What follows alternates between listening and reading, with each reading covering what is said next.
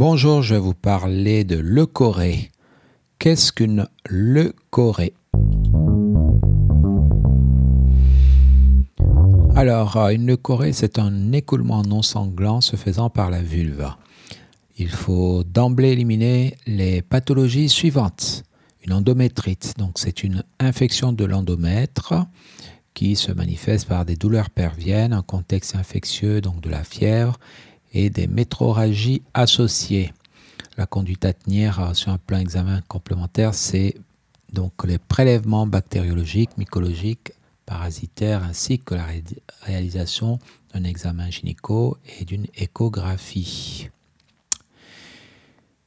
Autre cause, les annexites, donc ça inclut salpingite, ovarite et pyosalpinx.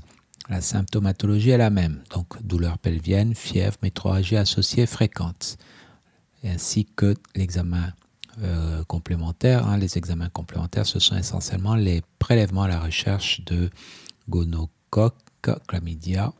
Il ne faut pas oublier l'échographie pelvienne. Les autres causes, je les cite rapidement vulvite, vaginite, vulvovaginite, cervicite, qu'elle soit bactérienne, virale ou parasitaire, ainsi que physiologique. La symptomatologie est toujours un peu la même, des brûlures euh, vulvaires avec sensation de cuisson, parfois une tension lors des déplacements, la marche ou en urinant. Ça peut être associé à une dyspareunie, c'est-à-dire des douleurs lors des rapports euh, sexuels, la vulve est sensible et démaciée, parfois recouverte de sécrétions blanchâtres. Dans ce cas, il faut penser à du candida albicans.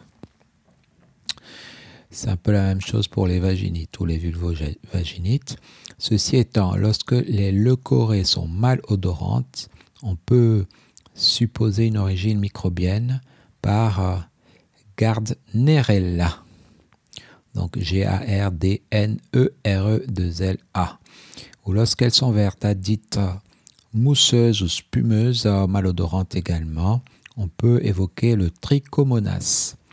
Voilà, donc euh, la conclusion se fait essentiellement par l'examen bactériologique, mycologique et parasitaire.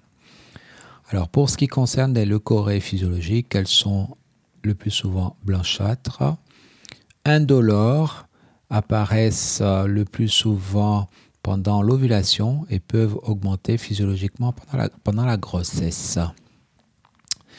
Voilà, donc euh, les leucorrhées nécessitent un examen gynéco, bien sûr un interrogatoire, la recherche de facteurs de risque. Hein. Il ne faut pas oublier les maladies sexuellement transmissibles potentiellement associées.